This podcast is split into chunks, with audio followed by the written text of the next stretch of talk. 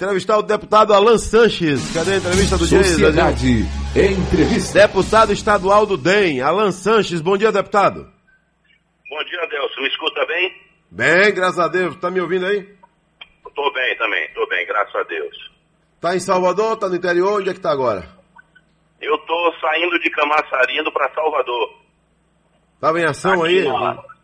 Rapaz, não, eu tô. Eu tava em Interlagos, Interlagos ali do lado de Jauá, lá de Arembepe. Deputado, às 7 horas mais 10 minutos na Bahia, 7 horas mais 10 minutos. Você está quanto tempo no DEM com o prefeito Assemineto?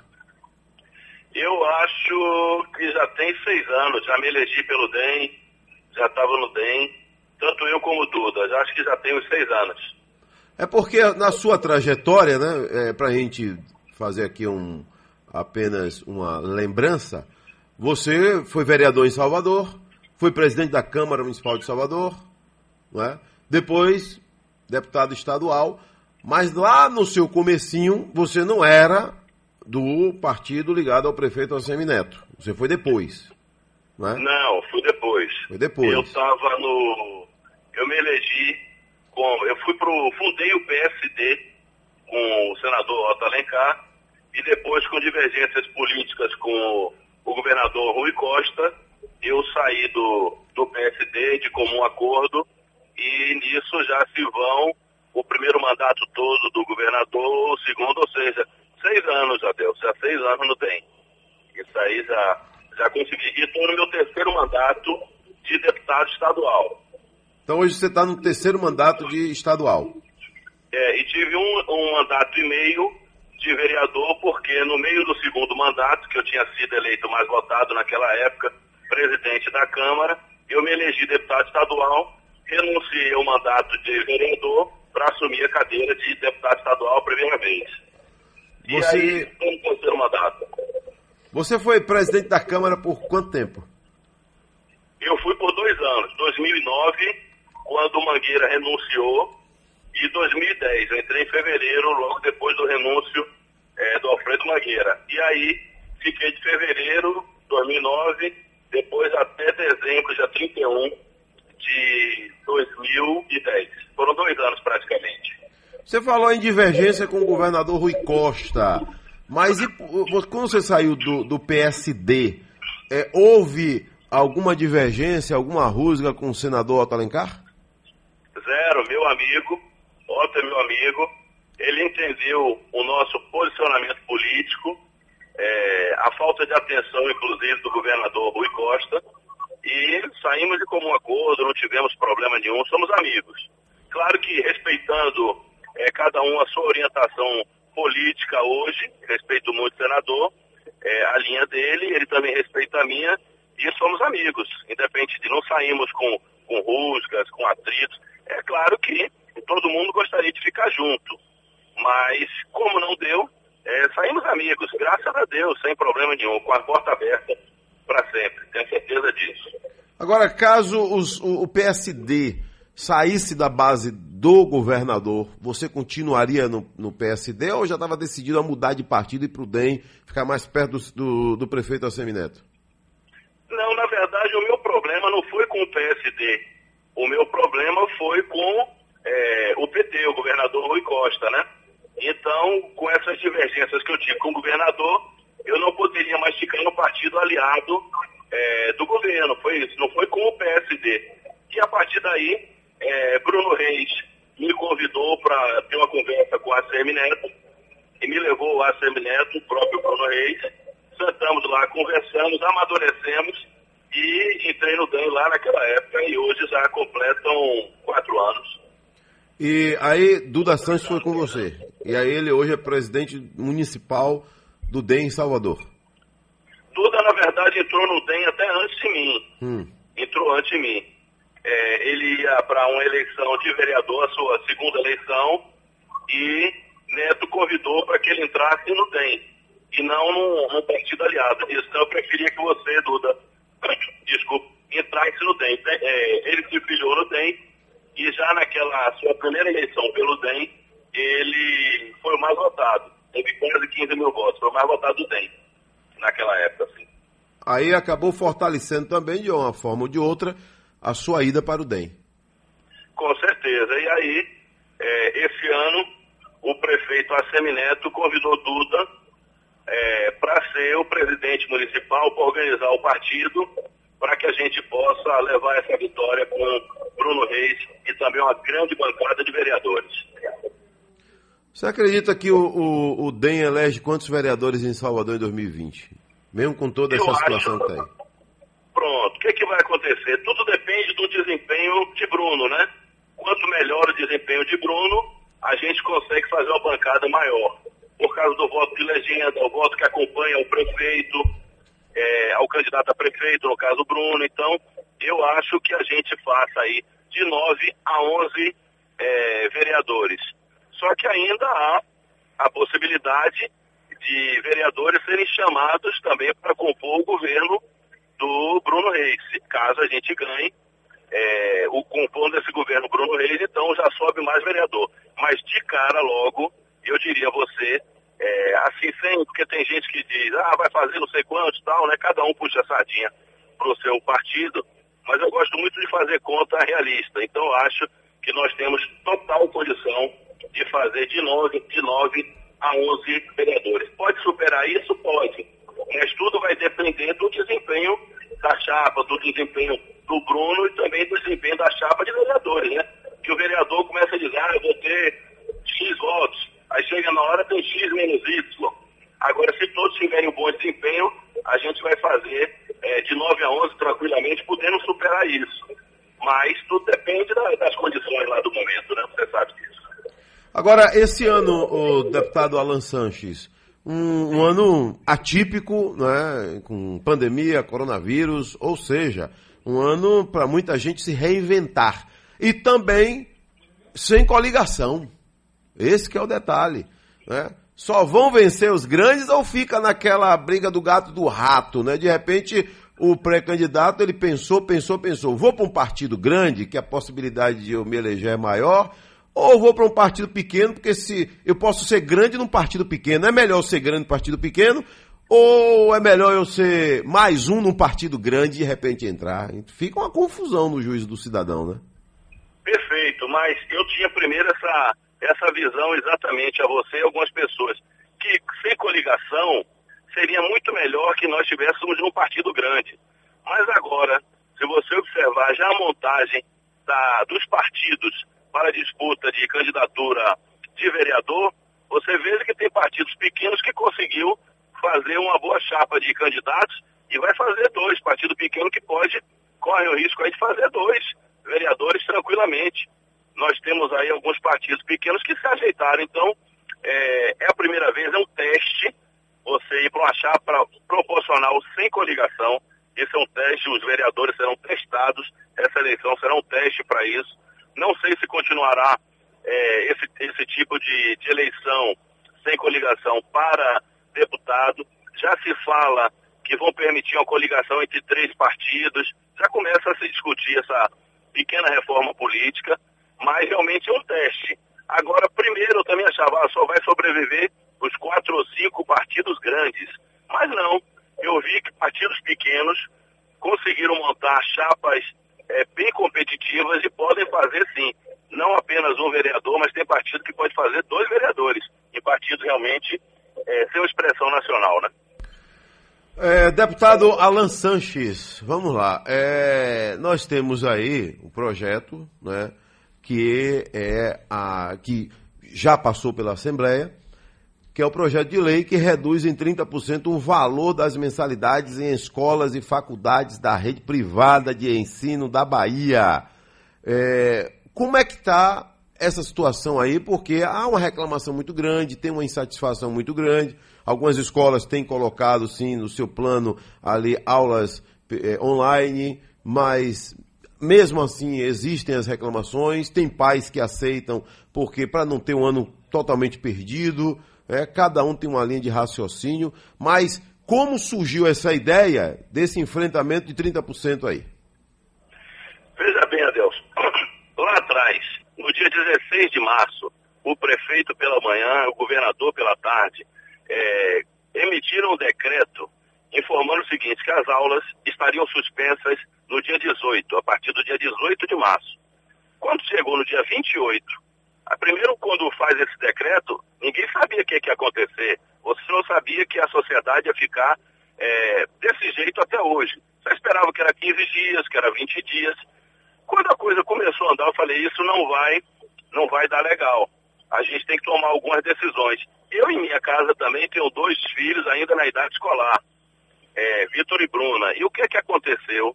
Eu disse, não, não tem cabimento as pessoas ficarem pagando é, faculdade, pagando escola, quando as crianças e os estudantes estão em casa. E aí propus o projeto no dia 28 de março. Começaram a questionar que o projeto era inconstitucional, começaram isso, começaram aquilo, e também esse tema veio à tona em toda a sociedade brasileira. E as assembleias legislativas começaram também a discutir esse tema. E o que, que acontece? Hoje nós já temos aprovada 13 assembleias junto com o Distrito Federal. Por quê? É claro que, apesar do tema ser igual, os projetos são um pouquinho diferentes, mas com a mesma temática, buscando essa redução. E o que, que aconteceu? Consegui, com o tempo, é, amadurecer essa discussão na Assembleia Legislativa. A sociedade teve um papel fundamental de cobrança nisso. Com esse tema, quando eu joguei para a população, você veja que o próprio Ministério Público acatou e usou isso para fazer é, um termo de ajuste de conduta com algumas escolas que aceitaram, com 20%, 25%, porque achava justo. O que eu acho assim, Adelson, lá no início é, do projeto, a gente falava, ah, mas ela não vai gastar as escolas e faculdades, não estão com as mesmas despesas de água, de luz, de processos de vigilância, de terceirizadas, de processos de informática, né, de tecnologia da informação, de telefone, de luz, tudo isso tinha um custo reduzido. Mas além disso, além disso, o que, que aconteceu? O próprio governo federal editou medida provisória permitindo que as pessoas reduzissem, que os empresários reduzissem os contratos. Existem contratos de professores que foram reduzidos 25%, 50%. Existem contratos nas escolas que também reduziram para esse percentual. E com isso há uma redução das despesas. E quando eu lancei o projeto, um dos questionamentos também foram que não, eles estavam dando aula é, online. Primeiro que se você observar as aulas que são desse meio online dessa forma, essas aulas não suprem exatamente o conteúdo que se fizer a proposta no, no, no início do ano. E segundo, quando você faz até, até pegando um exemplo, quando você se matricula numa faculdade é, online, o que é que acontece? É, EAD, ensino à distância, o que é que vai acontecer? É muito mais barato do que o ensino presencial, nós sabemos disso. Mas as faculdades e as escolas mostraram insensibilidade gigantesca.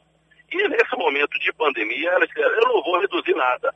Eu acho, pessoalmente, Adeus, que não precisava nem projeto para isso.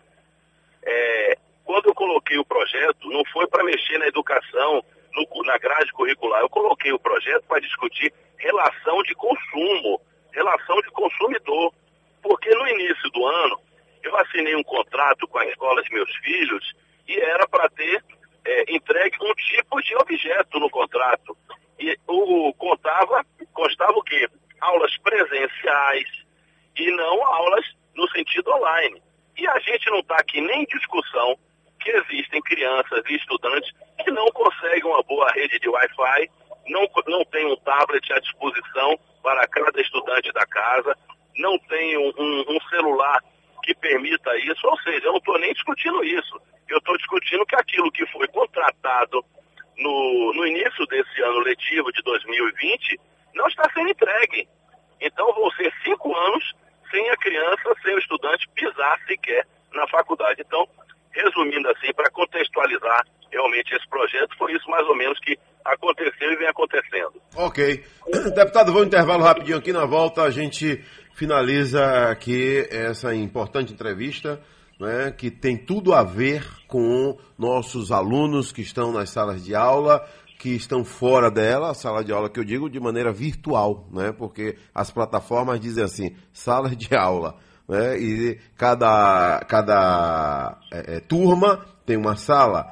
Existem alguns pais de, de alunos que estão reclamando porque teve que juntar duas, três turmas numa só, ou seja, tem várias insatisfações na praça aí. Ô deputado, é até 30%, é isso?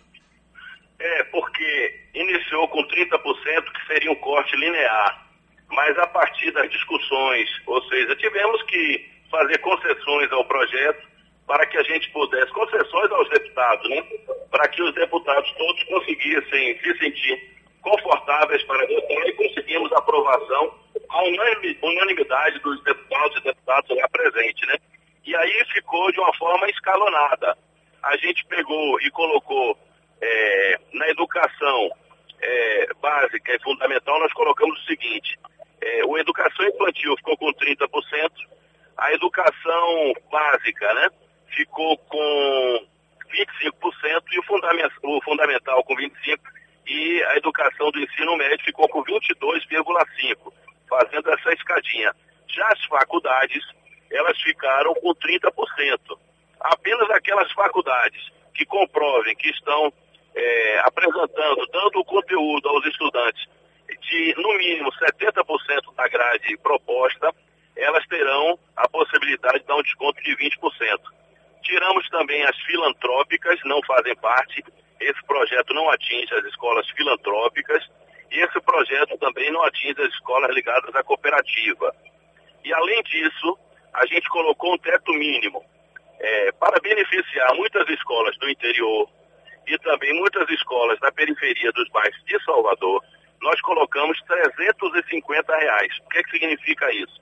As escolas e faculdades que cobrarem e que cobram até 350 reais, esse projeto é, não alcançará essas escolas e faculdades. Porque nós acreditávamos e tinha um questionamento dessas escolas menores, das faculdades também, dizendo o seguinte, que já cobravam uma mensalidade muito enxuta e que não teriam condição de manter as portas abertas. E eu acho que essa discussão foi extremamente favorável e acho que conseguimos atender a todos. Agora, Adelson, eu digo a você o seguinte, a insensibilidade de algumas instituições é gigantesca. Existem faculdades, inclusive de medicina, que elas, quando chegou em junho, é, independente de dar desconto, elas não deram desconto algum. E quando chegou em junho, elas ainda aumentaram. Em meio a essa pandemia, elas aumentaram de 6% a 9%. Eu acho que isso não tem a menor razoabilidade. Isso não, não, é, não é razoável no momento de pandemia dessa, você, além de não dar desconto, você acrescer, dar um acréscimo, aumentar a mensalidade de 6% a 9%. Eu achei isso um absurdo e estamos correndo atrás agora para a sanção do projeto. O governador, eu falei lá atrás que achava, pela minha sensibilidade é, política, que ele não ia sancionar o projeto. E dessa forma o projeto voltaria para a Assembleia para que fosse sancionado. Por que eu achei e acho que ele não vai sancionar o projeto? Porque um projeto de grande impacto e importância na sociedade baiana, se ele quisesse sancionar, ele já teria feito. E não esperado 20 dias. Já tem 20 dias do projeto aprovado, ainda sem ser sancionado pelo senhor governador. Agora, é, então não está não tá valendo ainda. O que está valendo mesmo é digamos aí, um acordo muito é, é, particular entre o pai do aluno e a instituição. É isso, deputado? Isso, como eu te falei no início. Sem a força da lei. Sem a força da lei, mas com a ideia que foi lançada, muitos perceberam o seguinte: eu não vou ter condição de cobrar isso a meus alunos. Eu acho que não é justo. Todo mundo está sofrendo, ninguém escolheu isso, mas todos vão ter que dar a sua parcela de contribuição. E muitos fizeram acordos amigáveis entre pais e pais de alunos, de estudantes e também as escolas, mas muitos também não fizeram. E outros precisaram da intervenção do Ministério Público. O senhor arriscaria dizer por que, que o governador não sancionou ainda essa lei? O senhor arriscaria? Não, não, não. ele é, silenciou sobre a lei e realmente eu não tenho essa informação do motivo, no, é, do motivo. que ele não tenha sancionado. Agora você veja que é um projeto que começou comigo, mas esse é um projeto que foi aprovado à unanimidade dos deputados, inclusive da base